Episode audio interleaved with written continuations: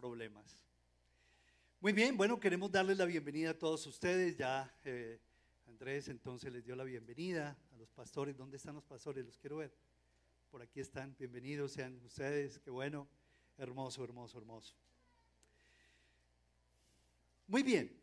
Hoy vamos a hablar de, de una novia que debe ser engalanada, que seguirá todos los días siendo engalanada por el Señor. Y así como Dios engalana todos los días a su novia. ¿Quién es la novia de Jesús? ¿Quién es? ¿Cierto que sí? ¿Quién? La iglesia, ¿cierto? Así como Jesús todos los días por su espíritu engalana a la iglesia, así también el Señor quiere que los maridos engalanen a quiénes? A sus esposas, ¿cierto? Entonces hoy les vamos a dar un aplauso muy especial a las mamás. Un aplauso, a ver, ¿dónde están las mamás? Levanten la mano las mamás. Eso. Muy bien, mamás. Felicitaciones.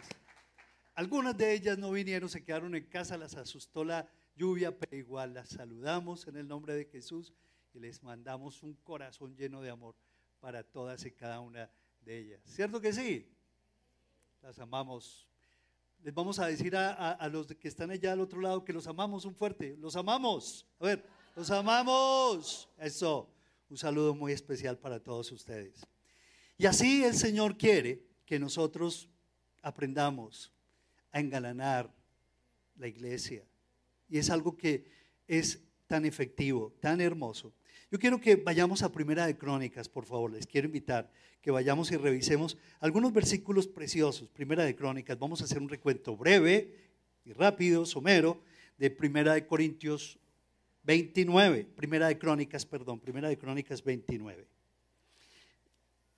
Y todo esto es que luego de tantas batallas de David y luego de que él tomó el trono y, los enemigos fueron eh, derribados y el Señor comenzó a, a entregarle esta tremenda tierra y comenzó el Señor a darle confirmación a David y a afirmar su reino la escritura nos habla de que de pronto David comenzó a decirle al Señor, Señor, yo habito sobre casa, ¿cierto?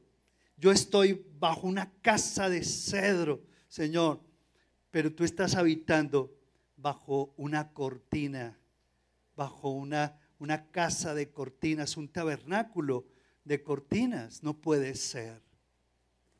Para David como que era insólito, que Dios le había entregado una casa muy hermosa de cedro a David. Pero por eso comenzó David a pensar, Señor, no, no, ¿cómo así? Ya este tabernáculo tiene que pasar a otro nivel, porque no es posible que yo siga aquí en esta casa de cedro y tú debajo de cortinas. Y entonces David tomó una tremenda iniciativa en su corazón, una iniciativa que recibió de su padre, perdón, David, eh, tuvo ese sentido de construir la casa. Pero el Señor dijo, no, tú no construirás la casa, tú has sido un hombre guerrero, has derramado sangre, quien construirá mi casa será tu hijo Salomón. Y entonces, pero David había hecho unos preparativos gigantescos para construirle la casa al Señor. Y la escritura nos habla allí en Crónicas 29. Dice, eh, después dijo el rey David a toda la asamblea, solamente a Salomón, mi hijo, ha elegido Dios. Él es joven y tierno de edad y la obra grande. Porque la casa no es para quién. ¿Para quién? La casa no es para hombre, sino para quién esta casa, la casa que se va a construir, no es para ningún hombre. Esta casa es para Dios. Yo por eso he preparado con todas mis fuerzas para la casa de mi Dios oro para las cosas de oro, plata para las de, cosas de plata, bronce para las de bronce, hierro para las de hierro, etcétera, etcétera, etcétera. Y vamos al versículo 3. Además de esto, por cuando, ¿qué? Por cuanto tengo, ¿qué? Por favor, vamos a pegarnos a la lectura que es bien interesante. Además dice, Además de esto, por cuanto tengo mi afecto en la casa de mi Dios, yo guardo en mi tesoro particular oro y plata. He preparado, he preparado para la casa del Señor. Y comienza a mencionar las cantidades de oro y de plata. En el versículo 6. Entonces dice, los jefes de familia y los príncipes de la tribu de Israel, jefes de millares y de centenas, con los administradores de la hacienda del rey, ofrecieron también voluntariamente. No solamente fue un sentir en la vida de David, sino que también comenzó a, a, reflejar ese amor por la casa de Dios y a expandir esa tremenda visión a los principales. Y entonces ellos dijeron, nosotros también queremos hacer lo mismo. Y los jefes de familia, versículo 9, y se alegró el pueblo. Se pegaron todos ellos. Y se alegró el pueblo por haber contribuido voluntariamente, porque de todo corazón ofrecieron al Señor, a Jehová, voluntariamente. Asimismo se alegró mucho el rey David. Y dice, y bendijo a Jehová delante de toda la congregación. Y dijo David, Bendito seas tú, oh Jehová, Dios de Israel, nuestro Padre, desde el siglo y hasta el siglo. Me fascina esta parte. Tuya es, oh Jehová. ¿Por qué no lo leemos todos? La magnificencia, el poder, la gloria, la victoria, el honor, porque todas las cosas que están en los cielos y en la tierra son tuyas. Tuyo, Jehová, es el reino y tú eres excelso sobre todos. Las riquezas y la gloria proceden de ti y tú dominas sobre todo. En tu mano está la fuerza y el poder. Y en tu mano el hacer grande y el dar poder a todos. Wow.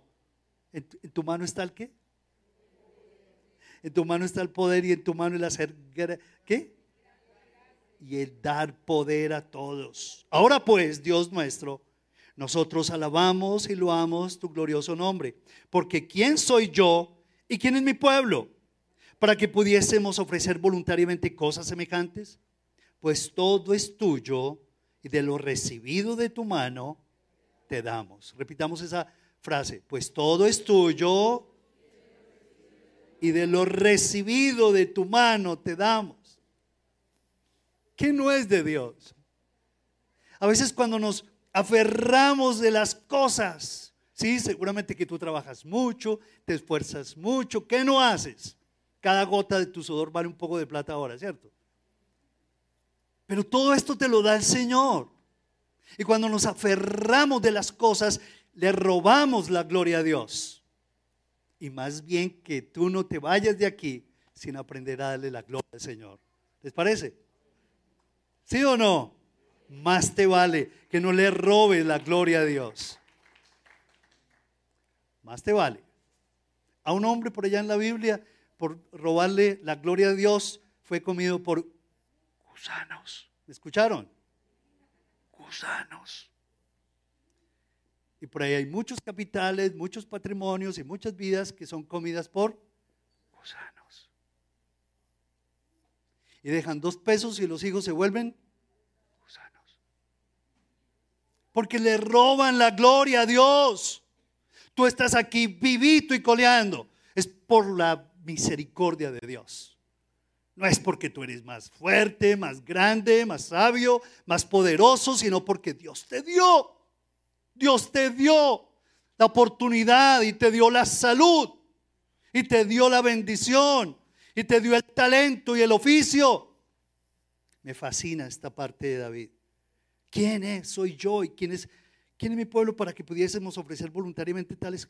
Pues todo es tuyo y de lo recibido de tu mano te damos, porque nosotros tan solo somos qué? Extranjeros. Advenedizos somos delante de ti, como todos nuestros padres y nuestros días sobre la tierra. ¿Qué? Cuán sombra que no dura. Oh Jehová, Dios nuestro, toda esta abundancia que hemos preparado para edificar a tu santo nombre, de tu mano es y todo es tuyo. Yo sé, Dios mío, que tú escudriñas ¿qué? los corazones y que la rectitud te agrada. Por eso yo con rectitud de mi corazón voluntariamente te he ofrecido todo esto y ahora he visto con alegría que tu pueblo reunido aquí ahora ha dado para ti espontáneamente. Jehová Dios de Abraham, de Isaac y de Israel, nuestros padres, conserva, dice, perpetuamente esta voluntad de, de corazón de tu pueblo y encamina su corazón a ti. Y Señor, dice, da a mi hijo Salomón ese corazón perfecto para que él lo guarde. Y para que el diseño que tú me diste, Señor, para tu casa, Él lo ejecute. Es increíble esta oración, toda este primera y dice la escritura que cuando ya entregó ese legado, puso a su hijo Salomón y le dijo, hijo, es tu tiempo, es hora de construirle la casa al Señor. Y él siguió exactamente los planos, el diseño, las instrucciones. Eran miles de cantores, de alabadores, de adoradores, miles repartidos por turnos. Eh, iba a ser un templo majestuoso para la gloria del Señor. Señor, conserva, ¿qué? Perpetuamente, ¿qué? esta voluntad, oh Dios. Tú escudriña los corazones. Por favor, conserva. Oh Dios, perpetuamente esta voluntad del corazón de tu pueblo y encamina su corazón a ti. La verdad es que Salomón sabía lo que había en el corazón de su papá, David, ¿o no? Hey.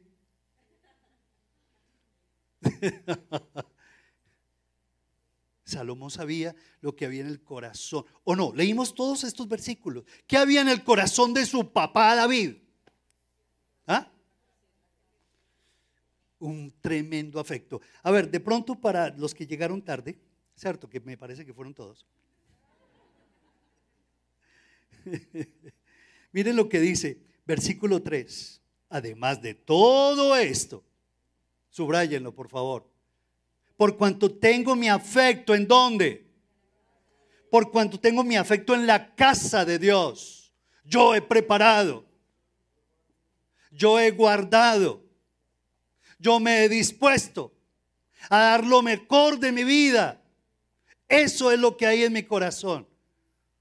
Y yo quiero que mi hijo, ya que yo no puedo, no se pierda de este tremendo regalo dado del cielo. Salomón sabía lo que había en el corazón de papá. ¿Tú sabes lo que, tus hijos saben lo que hay en tu corazón? ¿Tus hijos saben lo que hay en tu corazón? ¿Cuál es la pasión más grande que hay en el corazón de tu papá? Wow. Cuando, cuando comencé a estudiar este, este esta parte, la verdad es que como que hubo un cimbronazo en mi corazón. Y la verdad siempre ha habido. Porque hay celo por la casa de Dios. Debe haber celo por la casa del Señor. No solamente para que la gente venga, no solamente para que la gente disfrute de las instalaciones tan bonitas X, Y, Z, conforme el diseño que Dios nos regaló, sino para que la gente pertenezca, crezca, tenga la pasión que había en quién? En David. Y que la tomó como un bastión importante de su vida, como propósito y misión fundamental, Salomón su hijo. Y en nuestra oración que estas generaciones, ahora eh, eh, eh, el, el, oso oraba por eso, ¿cierto? Estaba orando por los niños y nuestros hijos y los hijos de los hijos y nuestros nietos. Y yo estoy orando y diciéndole, Señor, y los líderes emergentes, Señor, ¿dónde están? Y la segunda y tercera y la cuarta generación, Señor, de aquellos que seguirán adorándote, bendiciendo, proclamando tu nombre, a fin de que nuestra nación siga siendo transformada y no nuestra nación siga por un camino tortuoso. Salomón sabía lo que había en el corazón de su papá. Y miren, había un sentido de trascendencia en David. Rey, coronado, con majestad, opulento, lleno de poder, de prestigio, de fama, de renombre, de dinero, de reconocimiento mundial en aquella época. Pero su pasión por la casa del Señor, por el Señor y la casa de Dios, trascendía al peso de cada una de estas cosas. Prestigio, sí. Tengo prestigio, fama, poder, fortuna. Tengo todo lo que un hombre.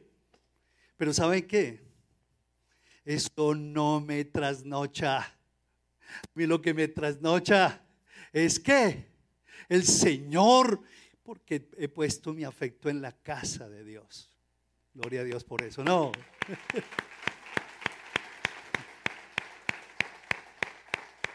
que tus hijos, que tus discípulos, que tus hermanos en Cristo sepan y se den cuenta. Mi papá, yo sé que mi papá me amó tremendamente. Mi papá me dio lo mejor. Wow. Me acuerdo cuando me dio el carro, cuando me dio la primera cuota para la casa, cuando mi papá me pagó la universidad y me acompañó, y cuando mi papá me entregó, ¿cierto? A las chicas, wow, mi papá. Pero ¿saben qué? Lo que había en el corazón de mi papá era un profundo amor por el Señor y su casa. Wow. Mi papá no se quedó pensando en casas, en vacas, en barcos en opulencia, en poder, en prestigio, en posiciones, en posición y en posesiones. No, mi papá no se quedó ahí. Aunque las tuvo mi papá, pero a mi papá eso no. Mi papá tenía un profundo amor por las cosas de Dios. Tenía un celo tremendo por las cosas del Señor. ¿Y cuántas veces lo vi de rodilla mi papá? Y a veces lo vi llorando a mi padre. Y cuando llegaba caricaído, ¿cierto? A la casa y lo vi con sus problemas, pero allí lo vi luchando y llorando y de pie y hacia adelante. Siempre lo vi poniendo los ojos en el Señor. Había momentos de dificultad, pero Él nos llamaba, nos incluía en su vida, oraba por nosotros, nos pedía que orábamos por Él. Mi papá mi papá no se quedó en las cosas que no trascienden, en las cosas que, son vanas y efímeras y pasaqueras. Mi papá se quedó con el premio mayor, que fue amar al Señor con todo su corazón, con toda su alma. ¿Le gustaría que dijeran eso sus hijos o no? ¿Sí o no? Ah, pero yo no los escucho. Ah, no, no, no, ustedes no, no, no. Pero estamos tan apegados a lo temporal lo que me falta a mí, lo que necesito y lo que yo quiero y lo que yo deseo y lo que me falta a mí, lo que yo... ¡Wow! Que dejamos de ver el premio mayor. Y dejamos de tener ese celo, dejamos de cultivar esa pasión que debe tener un hijo de Dios. No puede ser que toda tu vida se desgaste en conseguir dinero como un esclavo del dinero. No puede ser que toda tu vida se quede allí. No, pero sí puede ser una vida abundante. Dice que el Señor nos llamó para, que tuviéramos vida, ¿recuerdan? Y una vida en abundancia. Esa abundancia de propósito, de sentido de misión. Ustedes no saben, ahorita juntos con, con mi esposa Claudia y algunos del equipo de alabanza, mojándonos y echando el agua por aquí para que no se nos metiera estos corredores. Yo sentía una tanta alegría, una tanta alegría. Yo le decía para que ninguno se moque, para que ninguna se resbale, vamos a limpiarlo muy bien. Y disfruté esa, ese tremendo detalle. Yo le dije, Señor, es tu casa. Dios mío. Y quiero cuidar a cada persona, Señor. Bueno, tú, oh Dios. Pero este hombre buscó la excelencia. Y tú también debes hacerlo. No convertirte en una persona obsesiva ni perfeccionista. No estoy hablando de eso. Pero sí es darle lo mejor al Señor. Yo sé que tú puedes hacerlo mejor. Y puedes darle lo mejor al Señor. Y te puedes preparar. No me digas que no puedes darle algo mejor al Señor. No estoy hablando en términos de dinero. Porque ustedes saben que toda esta obra no se construyó con dinero. se construyó por el puro amor del Señor. No, no, no, ustedes están hoy en otro, eh, están en otro tema. Ustedes están... Y si no, díganme ustedes cuánta plata fue que dieron. O hicimos alguna campaña para recoger aquí especialmente dinero. O alguno yo lo cogí por aquí en un rincón y le digo, tú tienes que dar tanto dinero. Y este tema no es de dinero tampoco. Es de gloria al Señor. Es de gloria a Dios. Es de gloria al Señor. A nadie.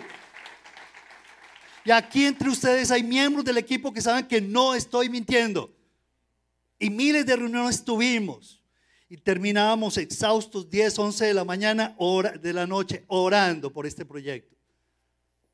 Y discutiendo con muchas personas. Y, pero Dios no lo dio, así no lo dio. No se trata de dinero. La vida no se trata de dinero, de la abundancia de los bienes que poseo. Esa no es la vida. Y por eso es que me fascina. ¿Por qué? Porque, porque aquí vemos el amor de este hombre, tremendo hombre, un, tremendo estadista. David, el que venció a Goliat. Estamos hablando de un hombre de, de talla. Pero no se quedó acariciando su dinero, viendo sus cuentas bancarias y como Rockefeller. ¿Cuál es tu anhelo, señor Rockefeller? No, es que mi, anhelo es ganar otro dólar más. Wow. Este hombre siguió hacia adelante. Dice la Biblia que así como Cristo amó a su iglesia, dice, se entregó por ella. Así como Cristo amó a su iglesia, se entregó por ella.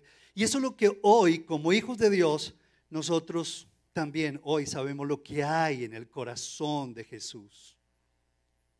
Y Jesús tiene un profundo amor por su novia. Es celoso por su novia, tanto amor por su novia que le va a preservar de esta tremenda tribulación anunciada en el Apocalipsis. ¿Si lo creen o no? Hoy, hoy yo no sé a quién le estoy, ¿cierto? Pero eh, Dios quiere que, que, nos unamos a este sentir del Señor, ¿cierto? Y todos ustedes me conocen, ¿verdad? Pero a lo que vinimos. Muchos matrimonios pierden sabor. ¿Saben por qué? Porque no han puesto su afecto donde lo tienen que poner en primer lugar.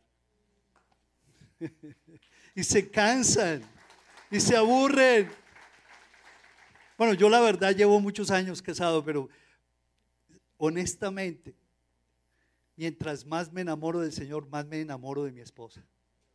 Así es. Y eso es lo que te va a pasar a ti.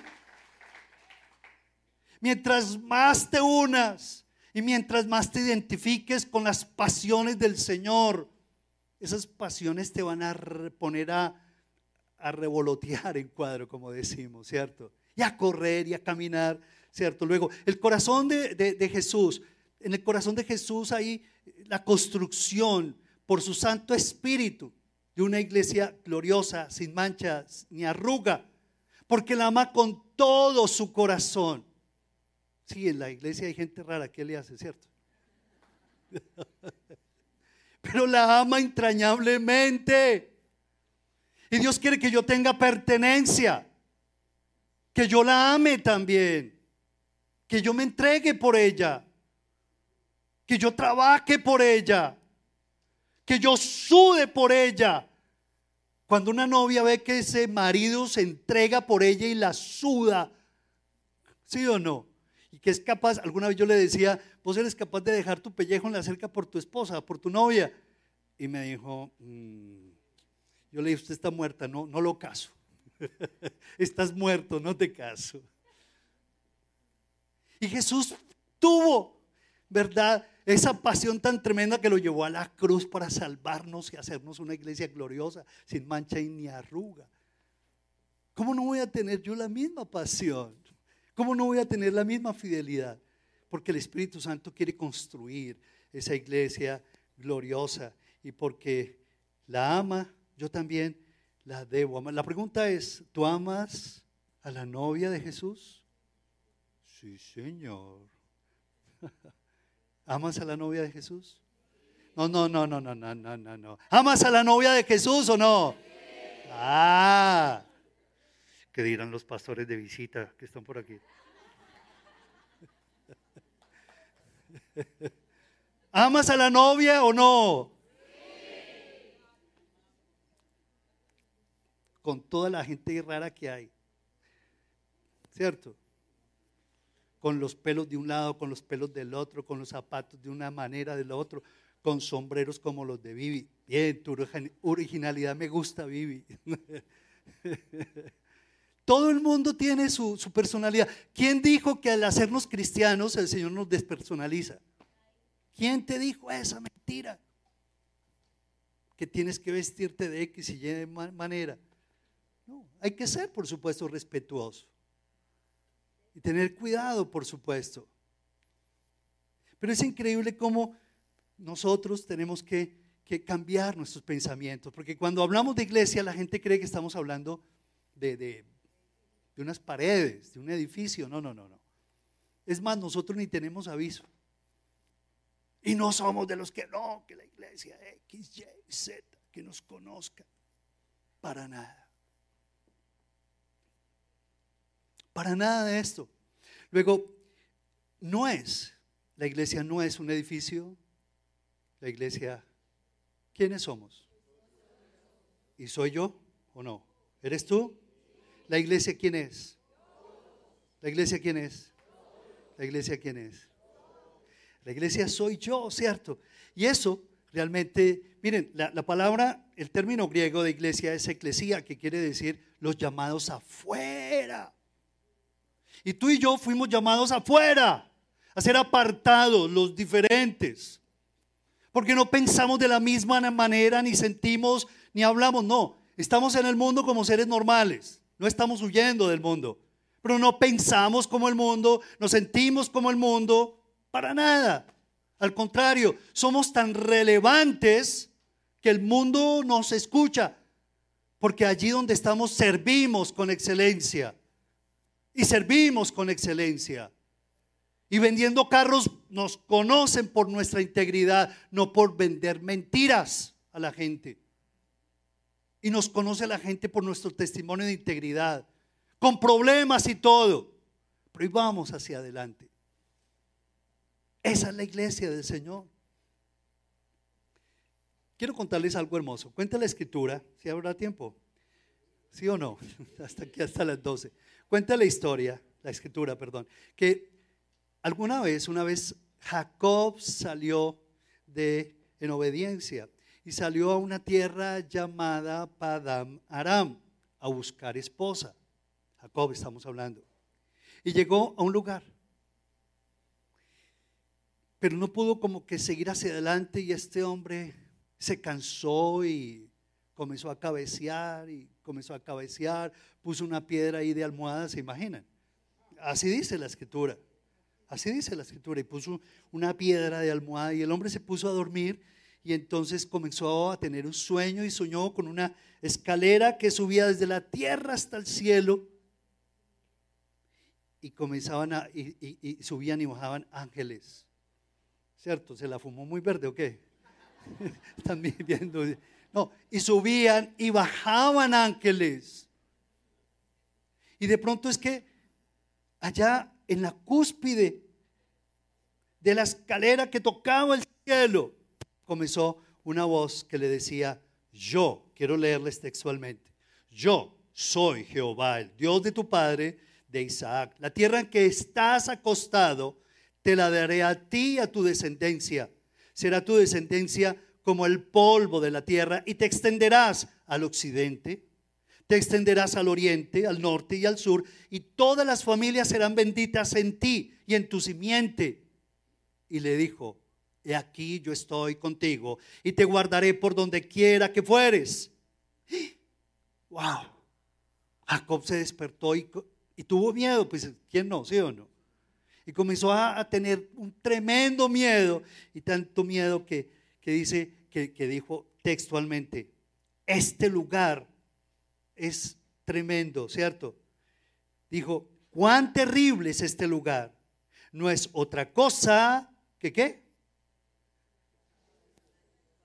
¿Qué qué?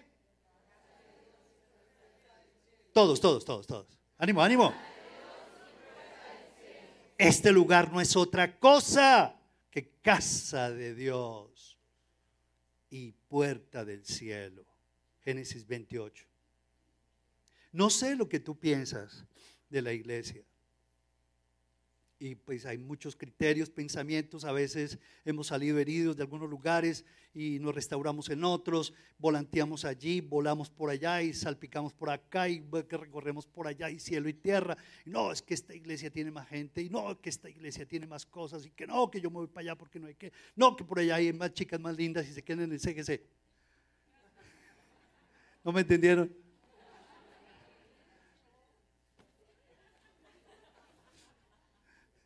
Por eso me quedé en el CGC, porque hay chicas lindísimas. No sé lo que tú piensas del CGC, no, perdón, no sé lo que tú piensas de la iglesia, pero cualquiera que sea. El Señor a mí por lo menos me ganó en un grupito pequeño de universitarios y nos reuníamos en un garaje. Hace, uh, no les digo, para que no se me asusten. Y nos reuníamos en un garaje. Primero en un salón de la universidad y luego nos fuimos a un garaje universitarios y nos reuníamos todos los sábados. Y comenzó el Espíritu Santo a moverse tremendamente y comenzamos a irnos a las universidades, a evangelizar. Eso era apasionante, como hoy también lo sigue haciendo. Esta mañana Dios me dio el privilegio de, compartirles estos testimonios de hace muchos años a un grupo de misioneros eh, de Colombia que están llegando a las universidades. Y um, pero es importante que nosotros queramos la iglesia. Y yo comencé a querer la iglesia desde ese momento que comencé a abrirle mi corazón al Señor. Y Dios lo que quiere es que nosotros pertenezcamos para que crezcamos. Hay personas que no están creciendo en el Señor y me preocupa. ¿Por qué? Porque no pertenecen vamos de aquí para allá y de allá para acá y quién sabe, vamos a ver, de pronto, quién sabe. Pero qué rico es tener raíces, no, no les, no les parece. Y tener pertenencia para poder ser arraigado y cimentado en la fe. Para crecer yo debo pertenecer. No conozco a nadie que crece si no pertenece. ¿Me lo, pueden, me lo podrían repetir? Y seguro y respetamos todos los pensamientos y criterios de las personas que no se congregan por A o B o C motivo. Pero yo les digo, vengan, amen a su iglesia, ¿cierto? Amen a su iglesia, intégrense. ¿Por qué? Porque de lo contrario no va a haber crecimiento. Yo de mi parte comencé a, a crecer y comencé a amar a mis pastores, comencé a amar a mis líderes, comencé amar lo que hacíamos, no teníamos todas estas cosas, esto, esto tendrá cuántos años, para que se den cuenta, en mi época no había nada de esto, ¿cierto? Pero teníamos una guitarra de palo vieja y rota, pero yo era feliz, éramos felices. ¿cierto? Y comencé a amar las lecciones y las predicaciones y las enseñanzas y a veces me jalaban la oreja, las orejas a mí, ¿cierto? Y me exhortaban. Amo y amé a mis líderes, algunos de ellos ya están Dios eh, en el cielo, ¿cierto? Pero, pero he aprendido a amar la iglesia. ¿Por qué? Porque me enseñó a adorar al Señor y me enseñó a dar al Señor y me enseñó a prosperar también y a ver su gloria y ver cómo en todos estos años Dios ha cumplido sus promesas. Amo mi iglesia porque me ha instruido, me ha enseñado, me ha permitido ser parte de aquellos edificadores y constructores de una Colombia nueva. Amo mi iglesia porque allí conocí a mi esposa, allí vi a mis niñas correr, hoy en día veo a mis nietas servir al Señor, a, mis hijas servir al Señor. Veo a mi nieto por, por aquí correr, ahora casi se tira por acá, ¿cierto? Y lo veo feliz porque cada vez, cada rato se mete en esa batería, que no lo, que no lo escuche Vivi, porque le da un ataque. ¿cierto? Amo mi iglesia, porque aquí conocieron mis hijas a sus esposos. Amo mi iglesia porque sus esposos también sirven al Señor. Amo mi iglesia porque me enseñaron a no ser del común, a ser relevante, a dar un paso de fe por nuestra nación. Amo mi iglesia porque me enseñaron a tener sentido de misión y destino, a no quedarme en mi comodidad, sino a salir al mundo y predicar el Evangelio y abrir iglesias. Amo mi iglesia porque allí he encontrado amigos, hermanos que me aman, que oran por mí, que me cuidan. Amo mi iglesia porque mis amigos y mis discípulos me dicen, Pablo, ¿cómo vas con Claudia? ¿Y cómo vas en tu integridad financiera? ¿Y cómo vas con tus hijas? ¿Y cómo estás con tu familia? Amo mi iglesia porque no me alcahuetean, porque me han enseñado a tener carácter. Amo mi iglesia porque me ha enseñado a no huir de los compromisos. Amo mi iglesia porque me enseñó a arrepentirme de mi pecado a pedirle perdón al Señor cuando yo tengo que pedirle perdón al Señor. Amo mi iglesia porque me enseñó a ser un hombre de verdad y sigo aprendiendo a ser un hombre de verdad. Amo mi iglesia porque Dios me dio la oportunidad hace muchos años de abrir el movimiento de hombres de verdad. Amo mi iglesia porque he visto cientos de hombres llegar a los pies de Jesús y cambiar su carácter. Amo mi iglesia porque me enseñó a entregarle lo mejor al Señor. Amo mi iglesia porque en medio de mis hermanos, ellos me han enseñado a ver la gloria de Dios con sus vidas y sus testimonios. ¿Por qué amas la iglesia? ¿Tú por qué amas la iglesia o no la amas? Si la amas, damos un fuerte aplauso al Señor.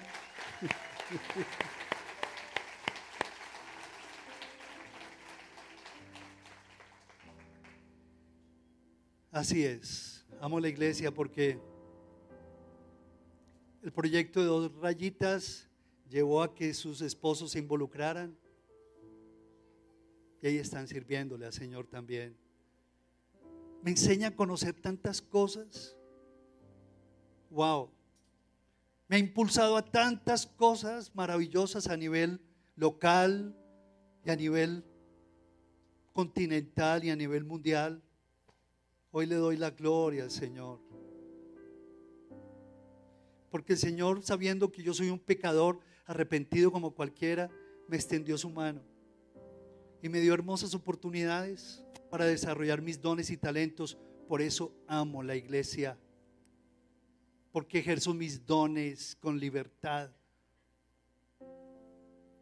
Y la fe que el Señor me ha dado, la verdad, soy feliz ejerciendo sus dones de fe y ministrando a sus hijos y viendo la gloria del Señor. Hay tantas cosas hermosas. Quiero terminar con esto en Efesios capítulo 2, 19 al 22. La iglesia de Jesús no es perfecta. Permítame decirte, no es perfecta. Como les decía, Viene uno que otro raro o rara, pero no importa. No es perfecta. Pero es como en toda familia. A veces vamos con unos de la familia mejor que con otros. No, pero no lo rechazamos.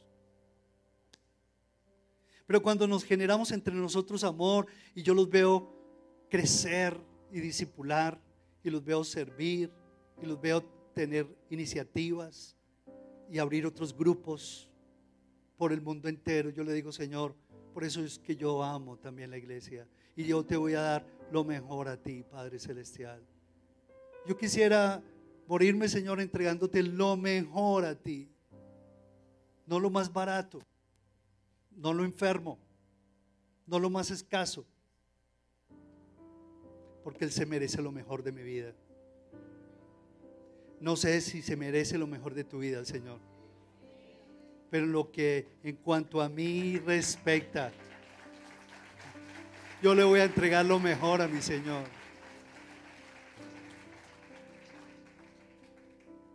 Amo la iglesia, ¿saben por qué?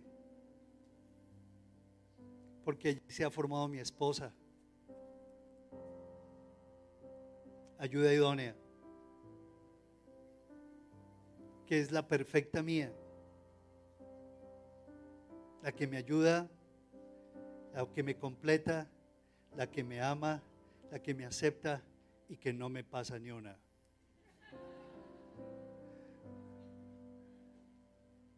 Señores, ¿saben de lo que estamos hablando? ¿Sí o no? Señores, estoy diciendo. Yo tengo a mi lado una perfecta, ¿cierto? Porque así lo dice la escritura, una ayuda idónea. ¿Tú qué tienes al lado? Déjala que se desarrolle, déjala que huele, déjala que le dé lo mejor al Señor.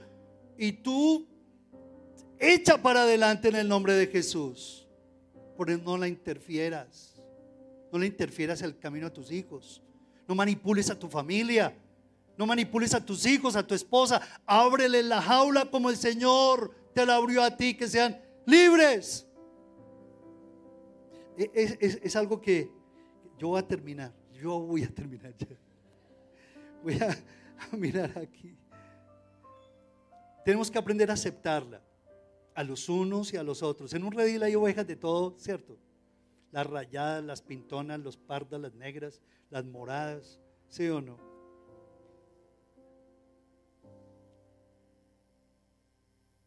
Pero a través de ellos Dios me pule. A través de los niños, de las personas más ancianas, de las personas más jovencitas, de esta banda musical, de cada uno de ellos, cuánto aprendo. De los adoradores, cuánto aprendo yo. Hay gente que ni la conoces, pero todos los muchachos que están allá, ojalá que, que tú cuando salgas no te vayas como cuando uno se va a un restaurante, pago y me voy, sino que tú le des gracias a la gente que te sirve, que se preocupan para darte lo mejor. Efesios 2, 19. No eres, como dice la escritura, no eres un advenedizo, no eres un aparecido o aparecida. Eres miembro de la familia de Dios. Estoy leyendo. No eres un aparecido, no eres una aparecida. ¿Viniste por primera vez? Bienvenido. Bienvenida. Aquí no nos conformamos. Aquí nos transformamos por medio de la renovación del entendimiento. Y aún en medio de nuestros problemas más tremendos, aprendemos a vivir por nuestra posición en Cristo Jesús, bendecidos con toda bendición espiritual, y nos negamos a vivir según nuestra condición de vida.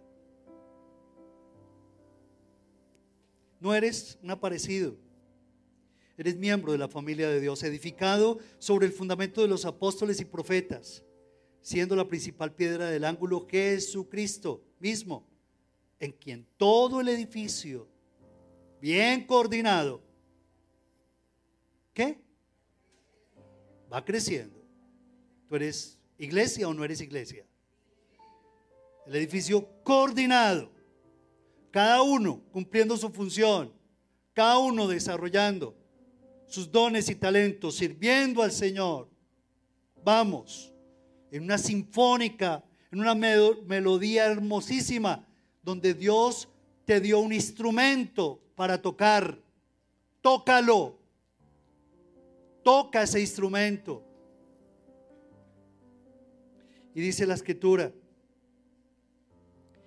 en quien todo el edificio bien coordinado va creciendo para ser un templo santo en el Señor, en quien vosotros también sois juntamente edificados para morada de Dios en el Espíritu.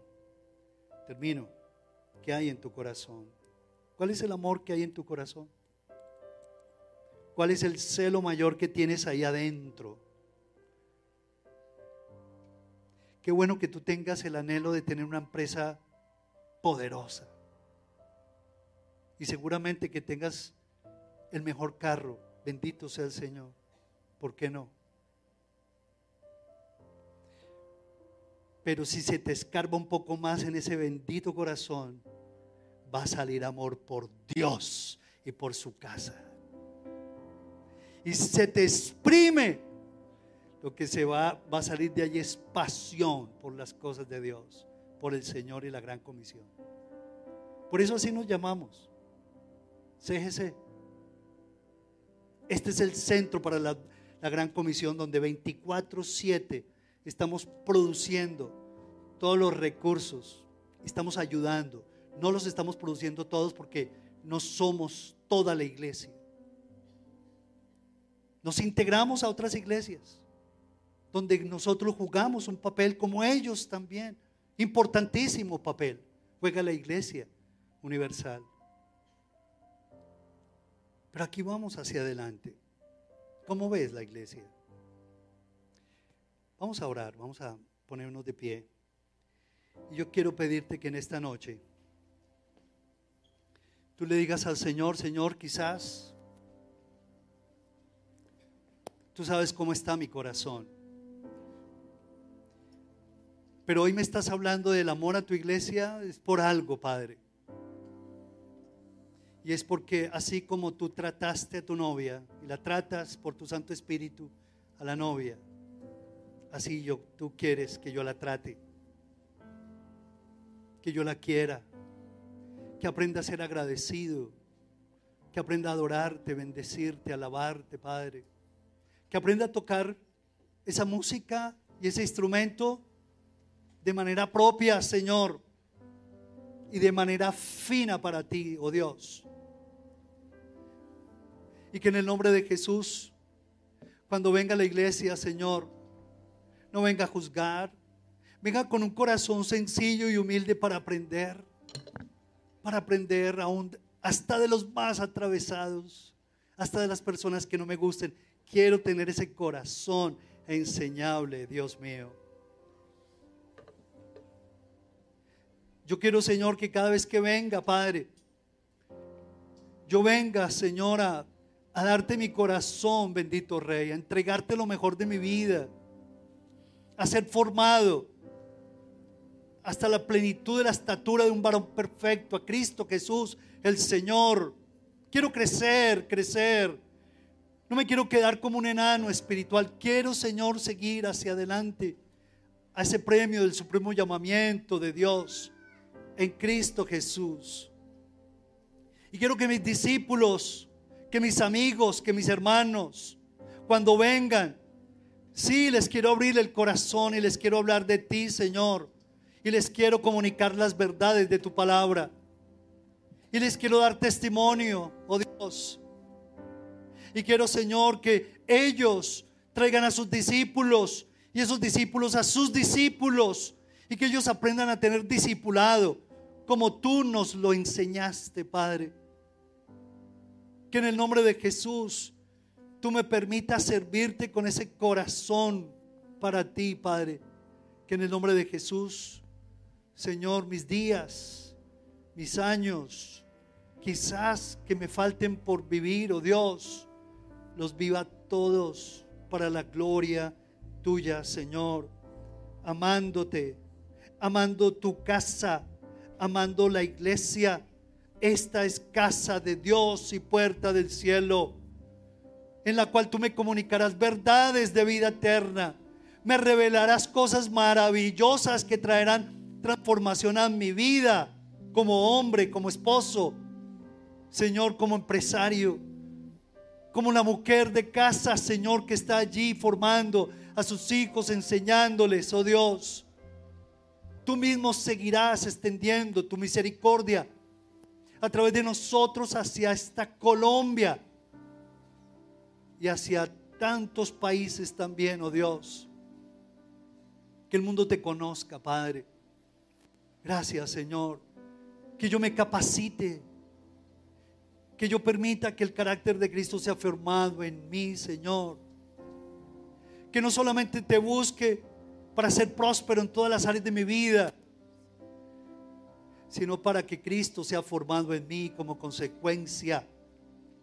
Mi testimonio hable del Dios que hay en mi corazón. Muchas gracias, Padre.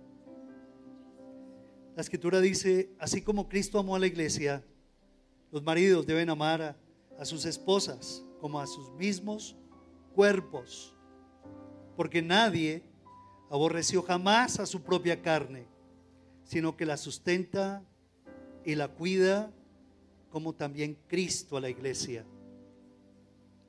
Si tu esposa está acá, si tu mamá está acá, abrázala en este momento.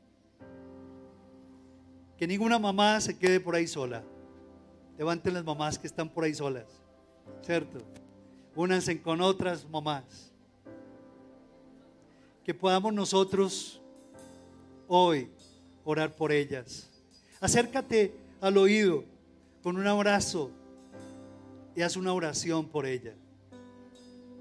Bendícela. Levanta tu mano y con la otra mano abrázale. Y dile, Señor, aquí estoy, metido en la brecha, Señor, orando delante de ti a favor de su vida, suplicándote que la guardes. Ora por tu mamá, si no está acá. Y si ya partió para estar con el Señor, dale gracias por ese legado, por su ejemplo precioso. Esposos, oren por sus esposas. Bendito seas. Hijos, honren a papá y a mamá. Honra a tu mamá en este momento y bendícela en el nombre de Jesús. Que tu oración sea escuchada en el trono de la gracia de nuestro Dios Padre. Que en el nombre de Jesús, Señor, seas tú, Señor, con tu manifestación trayendo sanidad a las enfermitas en el nombre de Jesús. Clarita se sana en el nombre de Jesús en nuestra oración. Clarita se sana. Una vez más, oremos por ella. En el nombre de Jesús se sana. Nos unimos como iglesia para orar por los enfermos en el nombre de Jesús. Oh Dios, gracias. Sabemos de que tú estás desplegando un propósito inmenso y los estás visitando en este momento, Padre. Visítala. Visita acá enfermo, acá enferma. tu misericordia que es mejor que la vida, los tome, los libere, los sane totalmente, Padre. Bendito seas. Oh Dios, dile, Señor, aquí te encomiendo a mi mamá. La quiero ver sonreír. La quiero ver brillar para la gloria tuya, Señor. La quiero respaldar. Quiero ser factor de alivio de mi mamá, no un factor de preocupación ni de carga, Señor. Enséñame a darle la cobertura espiritual, tu varón. Dile yo asumo la autoridad espiritual. Enséñame, Espíritu Santo, a darle la cobertura espiritual a mi esposa, así como tú lo haces con la iglesia que yo asuma esa responsabilidad y no se la entregue a ningún pastor ni a ningún líder, Padre.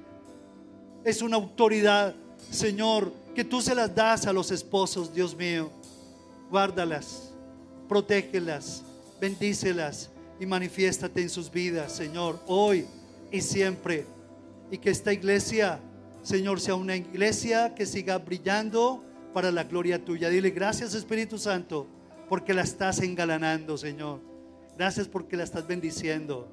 Gracias porque la estás ataviando y preparando para ese encuentro precioso de las bodas del Cordero. Si lo creen, denle un fuerte aplauso a Jesús.